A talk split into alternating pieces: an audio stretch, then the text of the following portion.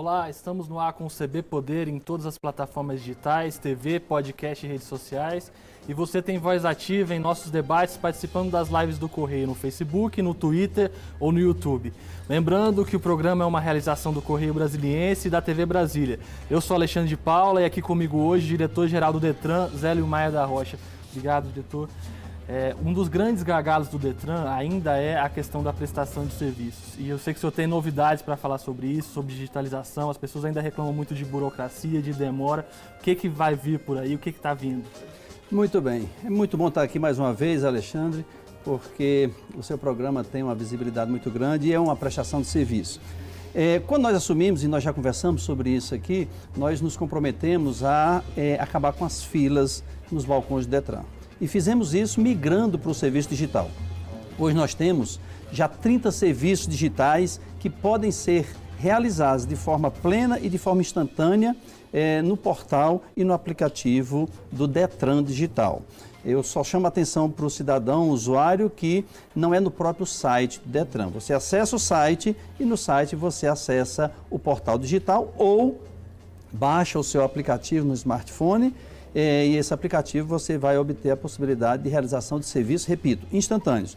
Que serviços, pode perguntar ao cidadão, que nós já temos hoje disponibilizados sem qualquer problema. E mais um detalhe, nós já temos 450 mil usuários cadastrados no nosso aplicativo. Então, são 450 mil cidadãos que podem utilizar 30 serviços pelo aplicativo. Você pode fazer a emissão do seu documento do veículo, que é o CRLV. Você pode fazer a emissão do antigo DUT, que hoje é a TPVE. Você pode alterar o endereço de forma simples, em alguns cliques você já resolve isso. Você pode alterar o cadastro da CNH, autorização para estacionamento de idoso. Então, vejam, são serviços que antes demandava a sua presença física aos balcões do Detran. E hoje você já tem possibilidade de fazer isso. Aí pergunta-se como que nós fizemos isso? Nós fizemos isso com um grande projeto de planejamento de tecnologia da informação. É, ao ponto que nós montamos um, uma estrutura própria chamada CIT Detran, que é o que é o Centro de Inovação Tecnológica. E o que esse CIT tem por dimensão de projeto? É, se o cidadão parar para pensar, além dos serviços do dia a dia que o Detran Digital já está resolvendo, eu me pergunto, como será o Detran do futuro? Qual trânsito que o Detran terá que administrar no futuro? Essa pergunta nós temos que nos fazer hoje para não acontecer como aconteceu em épocas recentes. Ou seja, quando eu entrei no Detran como diretor-geral em março do ano passado, nós pegamos uma estrutura que se referia a uma realidade tecnológica de 30 anos atrás.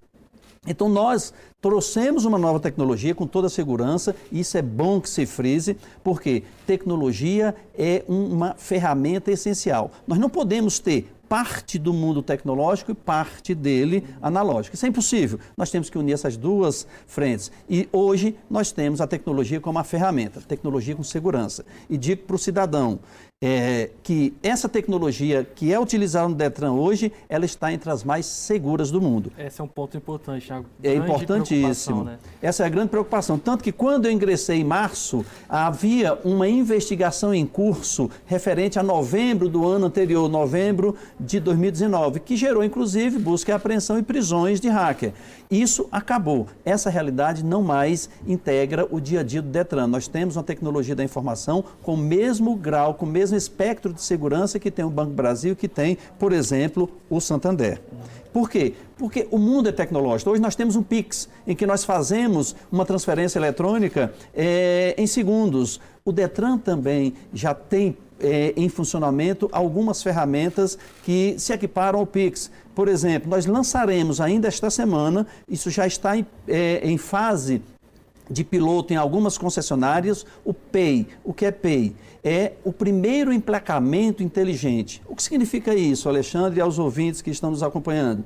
É, isso significa que você vai sair da concessionária em apenas alguns minutos com o seu documento já baixado no smartphone. E se por acaso, até em tom de, de exagero, se uma concessionária vier a funcionar na madrugada, você pode já de madrugada fazer o emplacamento, o primeiro emplacamento do seu veículo. Ou seja, assim como nós temos o Pix para efetuar pagamento, nós teremos o Pay, que é o equivalente ao Pix no âmbito do Detran. E esse é o primeiro emplacamento inteligente do Brasil. Não existe nenhuma referência. O Detran DF está inovando tecnologicamente e isso é, envolve o quê? Isso envolve humanização. Ou seja, você tem qualidade de vida quando você não precisa se deslocar aos é, Detrans para poder fazer um serviço desse.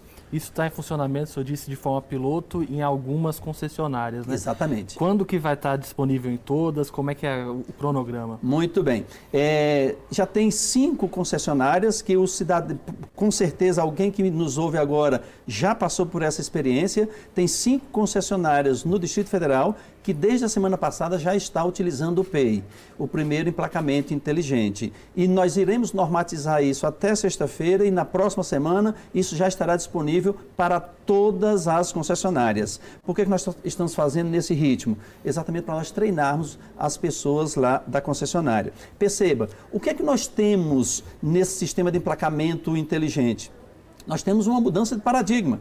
Antes, tinha toda uma preparação documental naquela concessionária, essa concessionária encaminhava ao Detran eh, a documentação via despachante, o Detran, por seus servidores, fazia a inclusão no seu sistema. Hoje, isso é lançado diretamente da própria concessionária. Então, a concessionária, ela lança os dados do cidadão.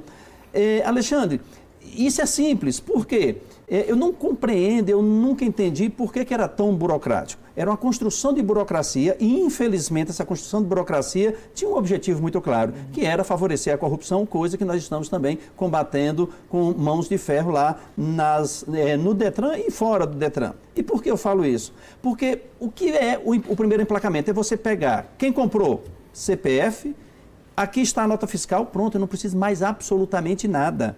Se você fez o empréstimo, além do CPF do adquirente, além da nota fiscal é, que vai ser emitido pela concessionária, eu só preciso do contrato de financiamento. Isso é só lançar números. Eu sequer preciso é, entregar cópia do documento, como por exemplo a nota fiscal. Simplesmente eu lanço no sistema do Detran, isso já tem comunicação direta com a Receita e pronto, está emplacado. Demora algo em torno de um minuto, um minuto e 30 segundos para fazer esse emplacamento é o tempo apenas de preencher os seus dados. Isso no futuro vai funcionar também entre pessoas físicas ou em transferência de carros usados? Está nos planos também? Sim, é, esse é o projeto. É, nós temos o, o último passo do nosso projeto no Detran projeto esse que eu construí em março do ano passado, o último passo é a transferência eletrônica, a transferência inteligente de veículo de propriedade entre os particulares. Isso já está gestado, isso já está estruturado e esperamos em no máximo 60 dias já é, disponibilizar isso para o cidadão. E como funciona isso? É tudo muito interligado. Todos os serviços do Detran são interligados. Como, por exemplo, nós já soltamos o credenciamento de empresas para fazer as vistorias. Nós tivemos 128 pedidos de credenciamentos. Então percebam, hoje nós temos oito postos de vistoria. Nós podemos chegar a 128 postos de vistorias. Se essas 128 empresas cumprirem os requisitos rígidos, os requisitos rigorosos de segurança que o Detran está estabelecendo, nós teremos, podemos ter então 128 postos de eh, vistoria. E isso vai gerar o quê? É a vistoria eletrônica, é a vistoria instantânea. Na hora que o vistoriador faz a vistoria no seu veículo, ele já lança dentro do sistema do Detran. E isso, é, sem essa vistoria eletrônica, nós não temos como ter uma transferência eletrônica de veículo. E nesse nosso projeto, você vai poder fazer a vistoria prévia. O que é isso, Alexandre? A vistoria prévia é Todo cidadão é, trocar de carro é um projeto de vida, muitas vezes. Então, ele já, sabendo que vai vender o seu carro para comprar outro, ele já faz a sua vistoria prévia em qualquer das lojas que teremos disponibilizado em todas as unidades da federação.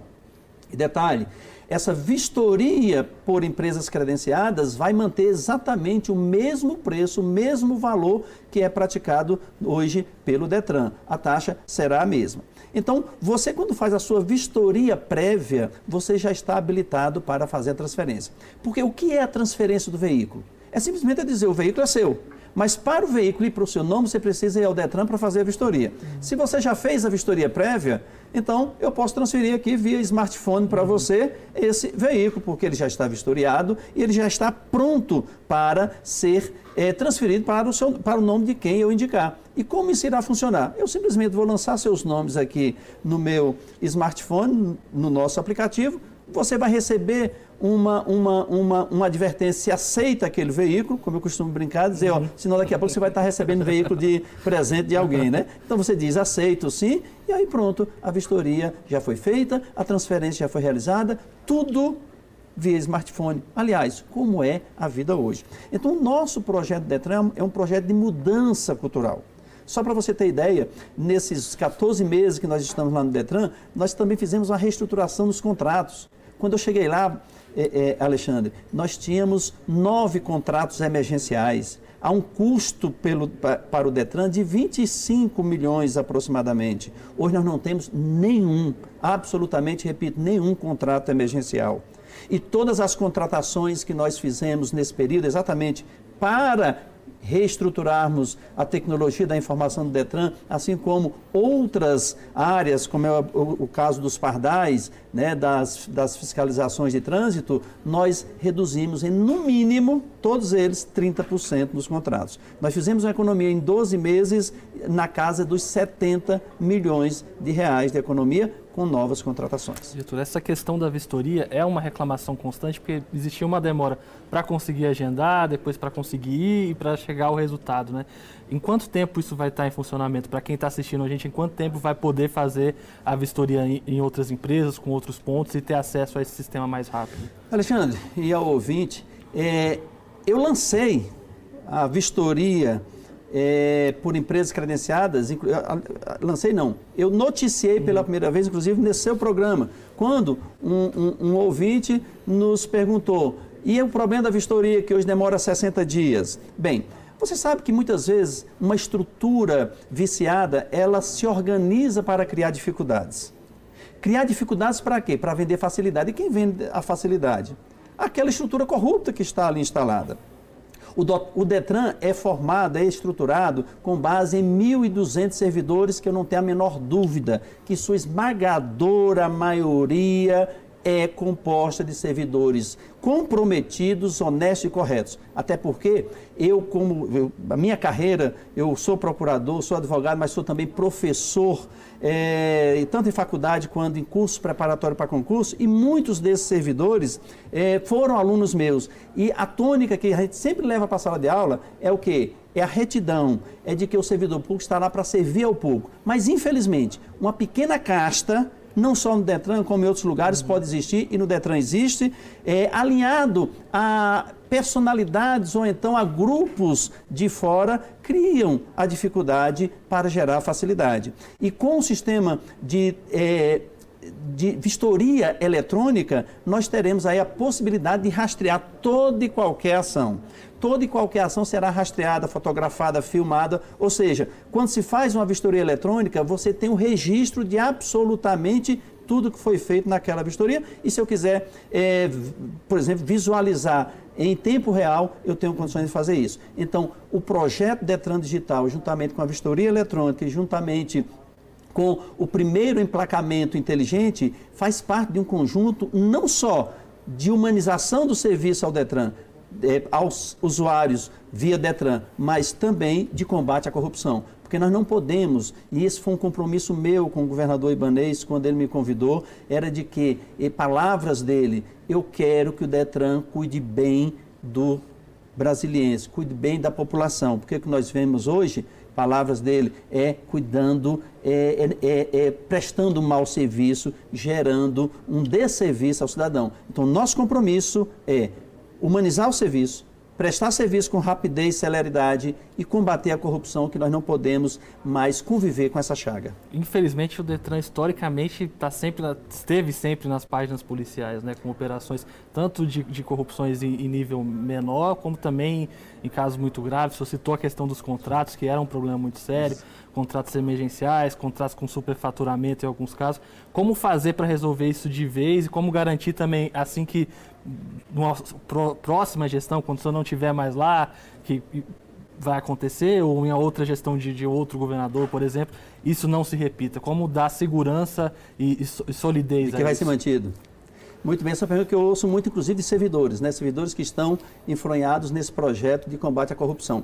É, quando se pergunta como, o que fazer para combater a corrupção, é a coisa mais simples. A resposta é mais simples e as ações são simples. Simplesmente não cometer corrupção. A partir do momento que você cria essa noção de que o serviço público deve pagar apenas aquilo que deve ser pago, eh, você já cria uma mentalidade diferente dali para baixo. Eu costumo dizer que a grande corrupção, a, co a corrupção estrutural do Detran, essa acabou. Essa foi absolutamente retirada do cenário. E, inclusive, para isso tivemos algumas operações, infelizmente, tivemos que cortar na própria carne.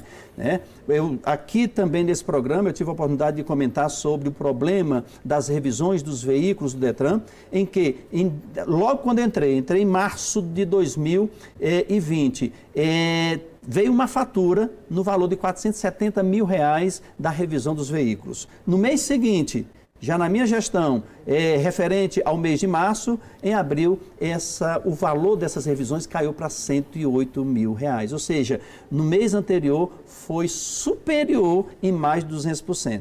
Quando a gente faz uma análise histórica, você percebe que a média antes de março de 2020 dos gastos com manutenção do veículo era de 470 mil, hoje é de 120 mil. E isso, obviamente, nós tomamos providências internas, fizemos levantamentos, fizemos investigações, encaminhamos às autoridades competentes, como Tribunal de Contas, Ministério Público, Polícia, e isso, inclusive, gerou uma operação policial que culminou com a prisão de cinco pessoas envolvidas nesse tipo de crime. Então, é fácil você combater a corrupção, basta querer, basta tomar atitudes e olhar para o cidadão, olhar para o empresário e dizer aqui não tem corrupção. Eu, uma certa feita, numa reunião com uma empresa que estava com serviço superfaturado lá no Detran, eu falei, faz o seguinte, aquilo que você já pagou no passado a título de corrupção, de, de, desconto no contrato. Porque se você não der, eu vou dar uma canetada e vou reduzir o, a, o, o valor da fatura em 20%. Resumo da, da história.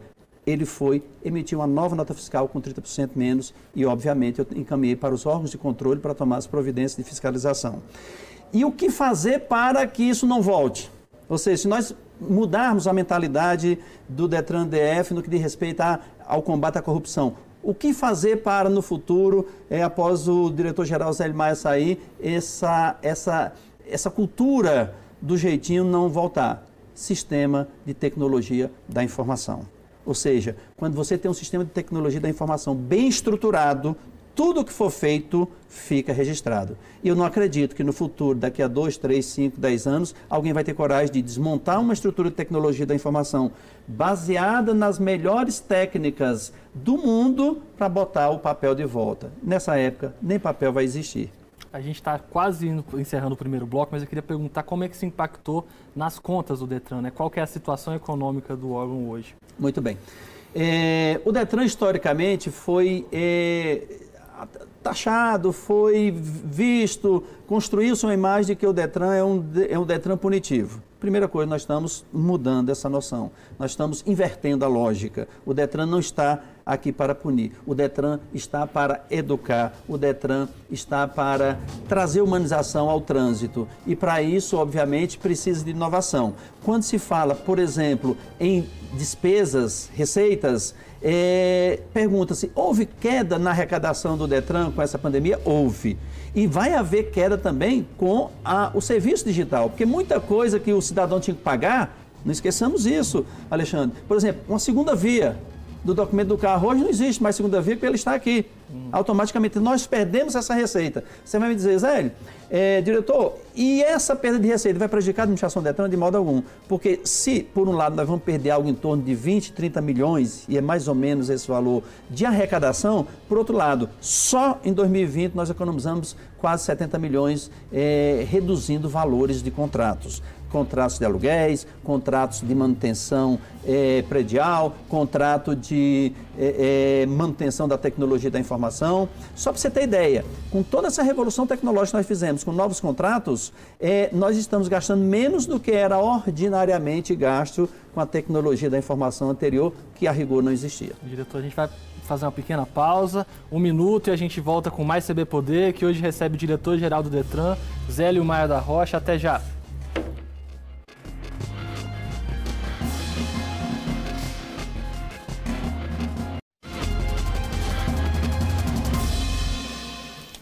E a gente volta com o segundo bloco do CB Poder, que hoje recebe o diretor-geral do Detran, Zélio Maia. Um ponto importante também foi a redução do número de mortes no trânsito. Né? O DF conseguiu cumprir a meta da década estabelecida lá pela ONU, de reduzir pela metade. Queria que o senhor comentasse esses números, esses dados recentes também, o que, a que, que se deve isso? Muito bem. É, o Detran DF tem uma tradição é, em ter uma diretoria de educação bastante ativa e na nossa gestão nós é, robustecemos mais ainda essa diretoria. É, a ONU, a, em 2011, elegeu as mortes no trânsito como um, uma situação de, de pandemia, verdadeiramente de pandemia em que as mortes no trânsito é um dos, dos principais motivos, até de perdas econômicas, uhum. perdas financeiras, sem falar do impacto na vida das pessoas. E traçou como meta para os 10 próximos anos, que findou agora em 2020, é, reduzir em 50%. O Distrito Federal conseguiu reduzir em 62%. O mês de abril último foi um mês emblemático para nós aqui do Distrito Federal, que nós fizemos comparação com todos os meses de abril dos anos anteriores e desde 2020, o abril de 2021 foi o mês que menos morte ocorreu no trânsito do Distrito Federal. Só para termos ideia, em 2010 morreram 45 pessoas no trânsito do DF. Em abril, e só em abril de 2010, em abril de 2021 morreram apenas 8 pessoas. Quando eu falo apenas, é exatamente para enaltecer o ganho que nós tivemos em 2010. Mas esse apenas não pode ficar como um número é, que foi atingido e, e, e devamos ficar é, satisfeitos, de, morte, de modo algum. A morte, qualquer que seja ela no trânsito, ela deve ser evitada. Então, evidentemente, nós devemos sempre buscar o padrão zero de morte e que é um sonho, mas mesmo que seja um sonho, a gente deve perseguir um número que seja um número desafiador, como é o caso da redução de mortes. Então, nós temos essa política e nós buscamos, nós temos projetos em escolas, eu mesmo já participei diretamente nas escolas é, com crianças, porque ninguém tem a dúvida, é com a educação no trânsito que nós solucionamos o problema de morte no trânsito. Então, quando eu cheguei numa escola lá em Águas Claras, que sentei junto com as crianças e perguntei a ele algumas coisas sobre o trânsito e o que eles já sabiam, eles explicaram para mim, o que não sabiam, eu expliquei para eles, é, você percebe que aquela criança sai dali para fiscalizar. Uhum. E ele fiscaliza o pai, todo mundo que tem criança sabe disso. É, pai, é assim olha o cinto de segurança, pai, não pode isso, pai, não pode aquilo, como é o caso da máscara agora. Uhum. A criança se adapta muito fácil, seja com cinto de segurança, seja com a máscara, em razão dessa pandemia. Então, a criança é o foco. Claro, nós temos políticas de educação para criança, para adolescente. Agora mesmo nós estamos com a campanha que vai entrar é, no ar a partir de segunda-feira, que é da velocidade, em que a velocidade, junto com o telefone celular, junto com a embriaguez ao volante, são os principais elementos de morte no trânsito. Então nós, eu estou é, mudando, a, a, o nosso projeto é de mudar a concepção. Ao invés do Detran que multa, nós teremos um Detran que educa. Ao invés de ter um Detran que multa, nós teremos um Detran que inova, ou seja, para humanizar o trânsito. E, e, estamos com políticas dirigidas também ao ciclista. Né? Eu, pessoalmente, sou ciclista, então eu faço, é, é um modal muito importante. Hoje nós já temos é, uma, um, uma trafegabilidade de ciclistas na cidade muito elevada. Nós temos 580 quilômetros de ciclovias espalhadas no DF. Ainda tem alguns problemas que precisam resolvidos, precisam ser resolvidos, mas nós já temos o DF briga com São Paulo para saber qual é a maior malha cicloviária. Isso é uma briga boa, viu, Alexandre? Uhum. Por quê? Porque o DF tem 3 milhões de habitantes, São Paulo tem 20. Então, é uma briga que nós estamos ganhando sempre. Eu costumo dizer que, proporcionalmente, nós somos a maior malha é, cicloviária do, do, do Brasil, independentemente de São Paulo estar alguns quilômetros à frente. E nós temos uma cidade plana, né? então é, nós incentivamos o uso da bicicleta. Ah, esses dias uma pessoa me perguntou, mas, diretor-geral, não é meio incoerente o diretor-geral do DETRAN incentivar o uso de bicicleta. Eu falei, não, não é incoerente, não. Eu não sou administrador de carros. É, o trânsito vai muito além, né? Eu, eu não sou administrador de carros. Eu estou no Detran como administrador de pessoas, de vidas. Quando você vai atravessar a faixa de pedestre com a criança, nós, do Detran, pela nossa diretoria de educação, nós damos aula de como atravessar.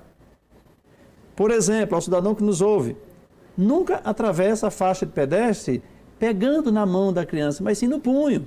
Porque na mão a criança escorrega e sai, no punho não, você está no comando. É um exemplo simples, mas que mostra que o Detran não é apenas um administrador de veículos, mas sim um administrador de vidas. Só para você ter ideia, o tripé do Detran é fiscalização, quando está lá na rua fazendo a blitz do bafômetro para evitar que pessoas que ingeriram bebida alcoólica coloquem em risco a própria vida e a vida alheia, é o Detran pela fiscalização. Nós temos também o Detran é, Diretoria de Engenharia, que é o quê? É a liberação de todas as formas de circulação na cidade. Então, no seu condomínio, aquela é, pintura lá no estacionamento coberto nós não chamamos de pintura, nós chamamos de sinalização horizontal, ou seja, tem ali a liberação do Detran e a educação. Vejam, ninguém está falando em carro, nós estamos falando em atravessar ruas, nós estamos falando em andar de bicicleta, nós estamos falando em andar de patins, nós estamos falando em andar de bicicleta elétrica e por aí afora vai. Então o Detran tem a função, uma grande função, de administrar 3 milhões de alunos que são os moradores do DF e aqueles que também circulam por aqui do entorno, não é isso? Uhum. Então é muito maior a responsabilidade do que simplesmente administrar carros. Fazer uma pergunta que eu tenho certeza que está na ponta da língua de quem está assistindo a gente. Eu até já fiz essa pergunta para o senhor em outros momentos, mas em relação a essa redução de, de mortes, se dá para fazer aí um, uma relação com a pandemia, com a redução da, da, circulação, ou se não foi só isso, se tem outros fatores importantes como esse que o senhor citou? É, só para você ter ideia, eu falei agora há pouco que abril de 2021 morreram oito pessoas. Abril de 2010 morreram 45. Sabe quando morreu, quantas pessoas morreram em abril de 2020? 12 pessoas, que estava na plenitude da restrição de circulação de veículos. Em abril de 2012, só tinha 42% dos veículos circulando. Hoje nós temos 90. Mesmo tendo 90 hoje, 90% dos veículos circulando, nós tivemos um índice de mortalidade no trânsito muito inferior a abril de 2020, que tinha só metade dos carros circulando. Então, evidentemente, a pandemia trouxe uma, um novo conceito. É como eu sempre venho falando, como será o trânsito futuro? Nós sabemos que com plataformas de eh, transporte de veículos de passageiros, eh, com o uso da bicicleta, o trânsito nunca mais será o mesmo. E não será o mesmo para melhor. Por isso que nós estruturamos o CIT, Centro de Inovação Tecnológica do Detran, exatamente para estudarmos comportamentos. Porque você tem que estudar o comportamento do cidadão para traçar, fazer planejamento do trânsito do futuro. Então, é, pode ter sim algum, algum, pode ter tido algum impacto, sim, a pandemia. Mas o número que nós mostramos de abril deste ano com abril do ano passado mostra muito bem que é mais uma política de mudança de cultura do que propriamente a pandemia. O mundo está voltando à normalidade, temos que redobrar os cuidados principalmente nessa fase, nessa fase de transição. O cidadão ficou um ano fechado, trancado dentro de casa. Então ele sai hoje com a perspectiva de liberdade. Tem que tomar muito cuidado. E o Detran, ele, como eu sempre falo, não está para multar, está para fiscalizar. Agora, eu conclamo o cidadão para que cumpra as regras de trânsito. As regras de trânsito existem e foi baseadas em estudos mundiais, experiências mundiais, e nós, como Detran, somos apenas executores da legislação. Portanto, se beber, não dirija. Portanto, não ultrapasse a velocidade, não tecle no celular. Como diz um grande amigo meu, botou o volante na mão, coloque o celular no modo avião. E, diretor, a gente está caminhando aqui para o fim do programa, mas queria fazer uma pergunta que também tenho certeza que o pessoal de casa está ansioso para saber. O Detran tem um déficit aí de, de, de, servidores, né? E a grande pergunta é se vai ter concurso quando for possível. Né? Esse ano existe, existem algumas restrições. É, se já está nos planos, se o edital já está pronto, como é que está esse, esse processo? Muito bem. No meu planejamento de, como diretor-geral do Detran, eu, esse planejamento envolve, claro, é, olhar para fora do Detran, que é olhar para o cidadão, mas também olhar para dentro do Detran. E esse olhar para dentro do Detran, nós estamos é, fazendo uma reestruturação administrativa, uma reestruturação de cargos e salários. Para é, é, é, a última reestruturação que existiu no Detran tem mais de 20 anos. O último concurso tem 10 anos. Então nós precisamos reestruturar o Detran. Já encaminhei é, para a Secretaria de Economia o processo de é, início do concurso público para técnico e analista. Isso aí já com dotação orçamentária específica, já foi encaminhado. Ou seja, nós estamos caminhando é, nessa direção. E também já mandamos recentemente para outros dois cargos, que é de especialista e de agente de trânsito. E por que isso? Porque nós precisamos reestruturar com essa nova mentalidade. Novos, é, novo sangue virá, obviamente, contribuir para isso. E o cidadão pode ter certeza que essa reestruturação interna vai repercutir no serviço lá fora. Então, respondendo a todos aqueles que estão loucos para fazer concurso, não é assim, Alexandre? Exatamente. Sim, vai ter concurso. A Lei 173, que veda a contratação, veda a contratação em 2021 e não em 2022. 2022 está aí, podem se preparar. Diretor, muito obrigado pela entrevista. O CB Poder fica por aqui. Obrigado pela companhia. Até a próxima e tchau.